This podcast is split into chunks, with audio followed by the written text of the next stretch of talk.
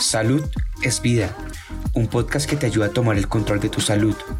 Entrega especial de Big Health Bienestar, una iniciativa de Big Health. Saludos amigos de Big Health, Lili García nuevamente con ustedes. Hoy 10 de septiembre se conmemora a nivel mundial el Día de la Prevención del Suicidio, algo que afecta y destruye tantas familias eh, y que toca emocionalmente a tantas personas cuando pierden a un ser querido, de cualquier manera, pero en esta forma, tal vez es una de las más difíciles de, de atravesar un duelo.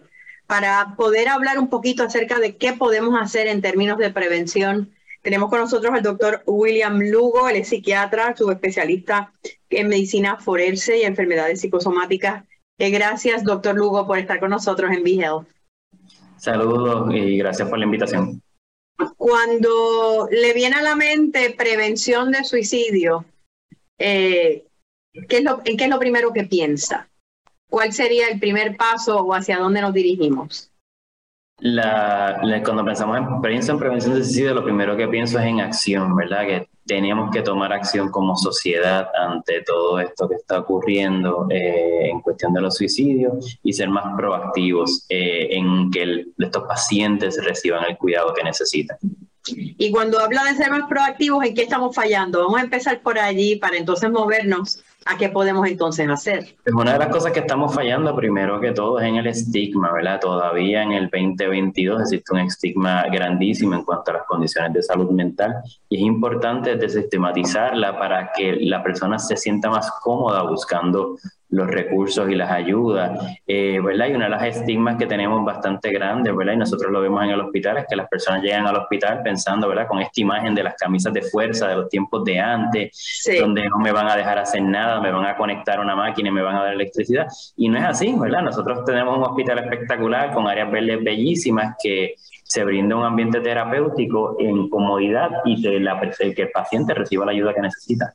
Cuando llegan, en el caso verdad suyo, que ofrece sus servicios en San Juan Capestrano, eh, cuando llega el paciente, estamos hablando de un paciente que, eh, que es un riesgo, ¿verdad?, para suicidio, que está padeciendo de depresión clínica o alguna otra condición de salud mental o no necesariamente.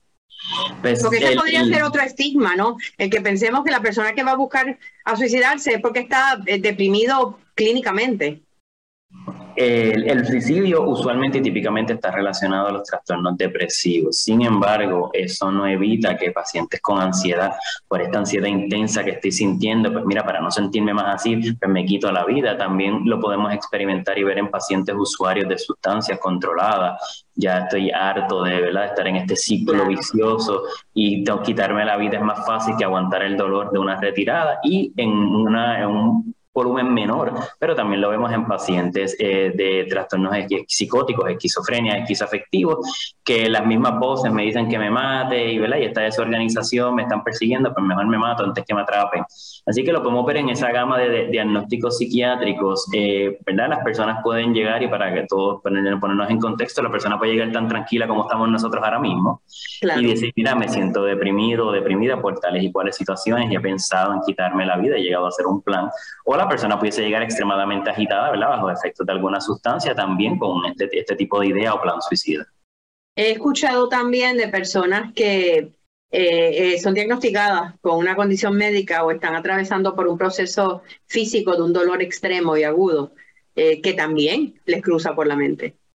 Eso es correcto, y ahí entra un poquito la parte de lo que es la medicina psicosomática. las condiciones, como muy bien menciona, de dolor, muchas ocasiones las personas pues ya no la aguantan y entonces pues prefieren tomar la determinación de me voy a tomar entonces todas las pastillas del dolor a ver qué pasa, si me, o me muero o se me quita el dolor de una vez y después todas. Claro. Y obviamente, pues cada segmento, cada persona, eh, el tratamiento va a ser de una forma distinta, pero hay que llevarlos a que lo busquen.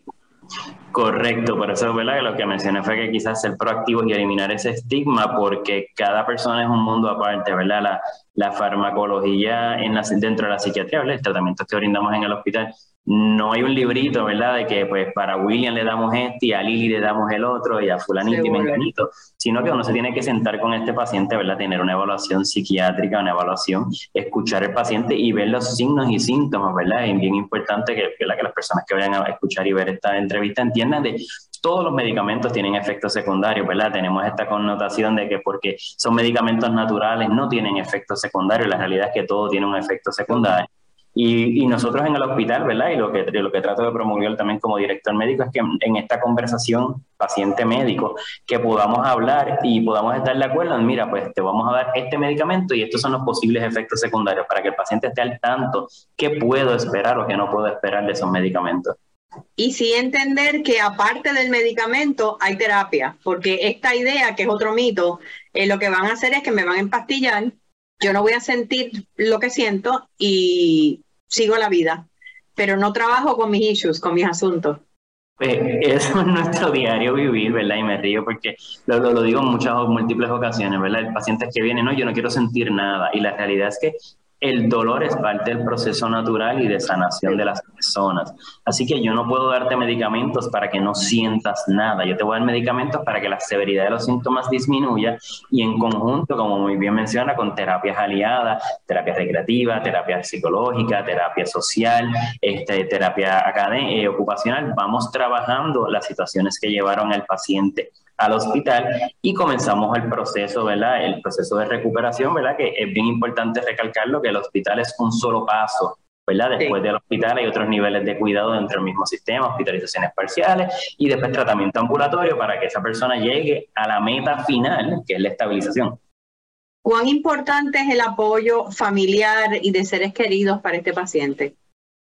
Vital, eh, es vital, ¿por qué? Porque Vamos a poner este ejemplo, ¿verdad? Yo puedo salir de mi hospitalización, me siento bien, estoy empezando mi recuperación y llego a mi casa y me dicen, ah, te vas a empepar, ah, te vas a tomar esos medicamentos, ah, pero eso es para locos, no te los tomes, no, no, olvídate, no, mira, vamos a darnos una cerveza, que es mejor. Y entonces ese, ese, apoyo es excelente y vital, ¿por qué? Porque me, me, ayuda a mí mantenerme, ¿verdad? Adherente a mi tratamiento y que la, y no me sentirme mal, ¿verdad? Porque volvemos al estigma, no me siento mal porque así como yo pude ir al hospital porque tuve un infarto, eh, también puedo ir al hospital porque, mira, emocionalmente no estoy bien, me estabilizaron y continúo mi tratamiento. ¿Cuándo debe esa familia, digo, eh, eh, se lo digo como tanatóloga, ¿no? Que a veces el dolor bien grande de una familia que pierde a un hijo, a una hija, a un ser querido por suicidio, es como rayos yo no me di cuenta. Y eso, y eso hace que, ese sentido de culpa pues trabaje negativamente hacia el proceso de ellos de duelo. ¿Cómo podemos darnos cuenta? O es que a veces sencillamente no, no nos damos cuenta de que una persona de verdad tiene un plan y de verdad quiere hacerlo. En la, en la vida no hay absolutos, así que, ¿verdad? van a haber ocasiones que quizás no nos dimos cuenta, pero yo, una de las mejores eh, observaciones que podemos hacer en las personas conoce, cada cual conoce a su ser querido, ve si no está bien, si está, si está actuando anormal a lo que usualmente actúa, ¿verdad? Y quizás sentarse con esa persona y hablar. Típicamente, lo que que identificamos típicamente, ¿verdad? Es que las personas se comienzan a despedir, se aíslan más, ¿verdad? Van, dejan de comer, eh, nos vemos que no duermen, andan cabizbajo, con problemas de concentración. Este, ¿verdad? Vamos viendo esas observaciones y esto estamos aquí hablando de adultos, si fuéramos a hablar de niños y adolescentes, pues entonces es lo contrario, ¿verdad? Cuando los procesos depresivos, el niño va a estar más irritable, más molesto, más molesto, con más problemas de conducta, pero a su misma vez, ¿verdad? Uno como padre, madre, tío, familiar, persona de que se preocupa, tiene que ver, va a haber una desviación de lo que es esa persona normalmente. Si era una persona pacífica, tranquila, pues mira, se puede poner más irritable, etcétera, etcétera. Si fuese una persona eh, activa, pues de repente mucho más retraída, más triste, comenzando a hablar entonces un poquito del suicidio en los adultos y de que cómo la vida debería continuar, o cómo te dejaría mis affairs o mis asuntos establecidos. ¿Cómo podemos, eh, no sé si tiene alguna sugerencia, ayudar a convencer a un ser querido a que busque ayuda cuando esté en esta etapa? una de las primeras cosas que debemos hacer es la validación, ¿verdad? Yo, yo, ¿verdad? Te veo a ti y veo que estás triste, cuéntame por qué estás triste, qué está pasando. Pues mira, esto que me estás diciendo amerita quizás una evaluación de un profesional. Yo, yo como amigo, hermano, primo, esposo, esposa, te escuché, pero la realidad es que vamos a buscar ayuda profesional, ¿verdad? Y entonces ahí es donde entran, entramos nosotros y entra todo el resto del equipo, donde entonces se puede tener esta evaluación, se puede hacer una, se puede desarrollar un plan de tratamiento, ¿verdad? Y es bien importante, todos nuestros planes de tratamiento son individualizados, ¿verdad? El plan de tratamiento de William no es el mismo del de Lily, no es el mismo de Carmen. Son planes diferentes para cada persona, en donde en conjunto, en relación médico-paciente y con el equipo interdisciplinario, lo desarrollamos para empezar la mejoría. En términos de hospitalización, ¿hay un tiempo más o menos que se estima eh, que por lo menos puede estabilizarse a un paciente para entonces ir a tratamiento ambulatorio? Cada caso es en particular, ¿verdad? Eh, si nos ponemos, ¿verdad? Y sé que está ahora en la, palestra pública, si nos ponemos a hablar de las aseguradoras, ellas quisieran que fuera en menos tiempo posible. Pero sabemos que cada caso es individual. Eh, si fuésemos a traer un promedio, yo diría aproximadamente una semana, sería un promedio razonable de comenzar un tratamiento farmacológico, observar por efectos secundarios y comenzar a ver algunos efectos de estos medicamentos. ¿verdad? Importante, los medicamentos psiquiátricos y es la naturaleza del servicio que trabajamos, ¿verdad? Los medicamentos psiquiátricos tardan de cuatro a seis semanas en ocasiones en hacer su efecto, ¿verdad? Y los pacientes, en muchas ocasiones, los pacientes y las familias se nos desesperan, ¿verdad? Y les explicamos el que nos hizo así, ¿verdad? Dios, el que uno quiera creer, hizo bien difícil que los medicamentos trabajen en el cerebro y tardan mucho en entrar y hacer niveles. Así que los medicamentos psiquiátricos trabajan, tardan un poquito, pero sí vemos una mejoría, por lo menos en la, en la agudeza de los síntomas, y por eso es bien importante la transición de cuidado posterior al hospital. Ok, que ya después entonces se trabajaría con seguir observando a ese paciente y entrar en ya unas terapias para trabajar la parte emocional directamente.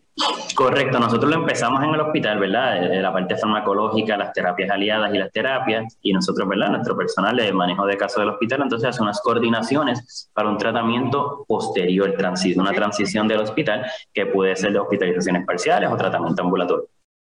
Eh, vamos a hablar de, de casos de éxito. ¿Se puede trascender eh, un intento de suicidio o una idea de suicidarse y llegar a, continuar una vida satisfactoria, eh, saludable emocionalmente?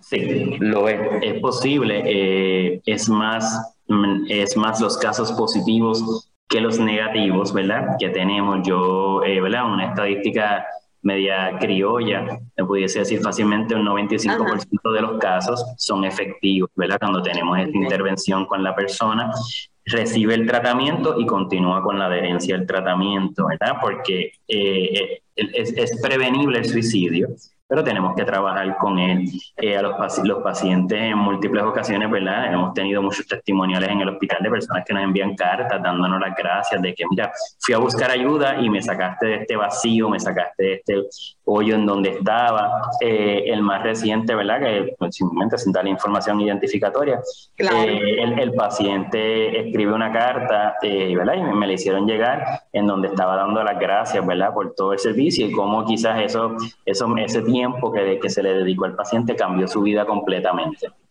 Y eh, bueno, eso es maravilloso. ¿Quién tenemos más en riesgo, hombres o mujeres?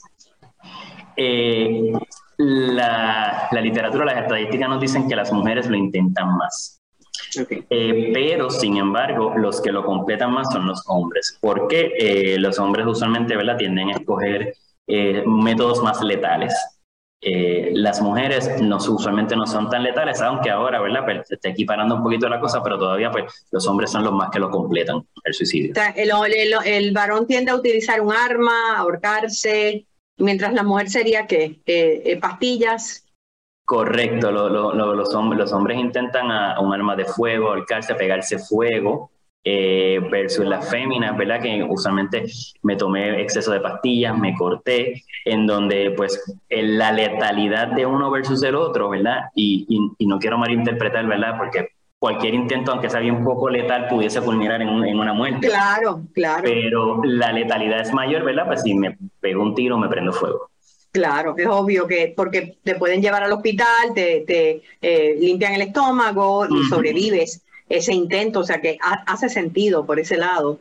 Eh, entonces, en términos de lo que es el estigma, que por ahí fue que empezamos la conversación y que tal vez es lo más importante para la prevención, que la persona busque ayuda, ¿estamos mejorando, doctor Lugo?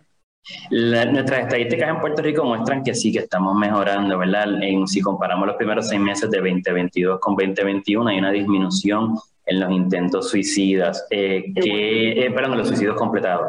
¿Qué, se ve en la clínica, qué se ve en el hospital, Muchos pacientes están llegando, eh, ya sea por eh, carencias de proveedores en ambulatorio, este, ¿verdad? que sabemos que lo, eh, lo, hemos escuchado mucho, pero está llegando muchos pacientes, se está haciendo las evaluaciones, se están iniciando el tratamiento y esto es bien importante, ¿verdad? Y en, muchos lugares que he estado, lo, lo, siempre lo digo, el llegar al hospital no implica, ¿verdad?, que, que, te, vamos a, te vamos a poner la camisa de fuerza y te vamos a admitir, sino que se va a hacer una evaluación y se va a hacer un cernimiento cuál es el nivel de cuidado más adecuado, ¿verdad? No necesariamente tiene que ser dentro del hospital, hay otros niveles que podemos referir al paciente, pero ya lo conectamos con el sistema de salud mental y ya comienza a recibir algún tipo de tratamiento versus en su casa sentado solo, ¿verdad?, donde no lo recibe.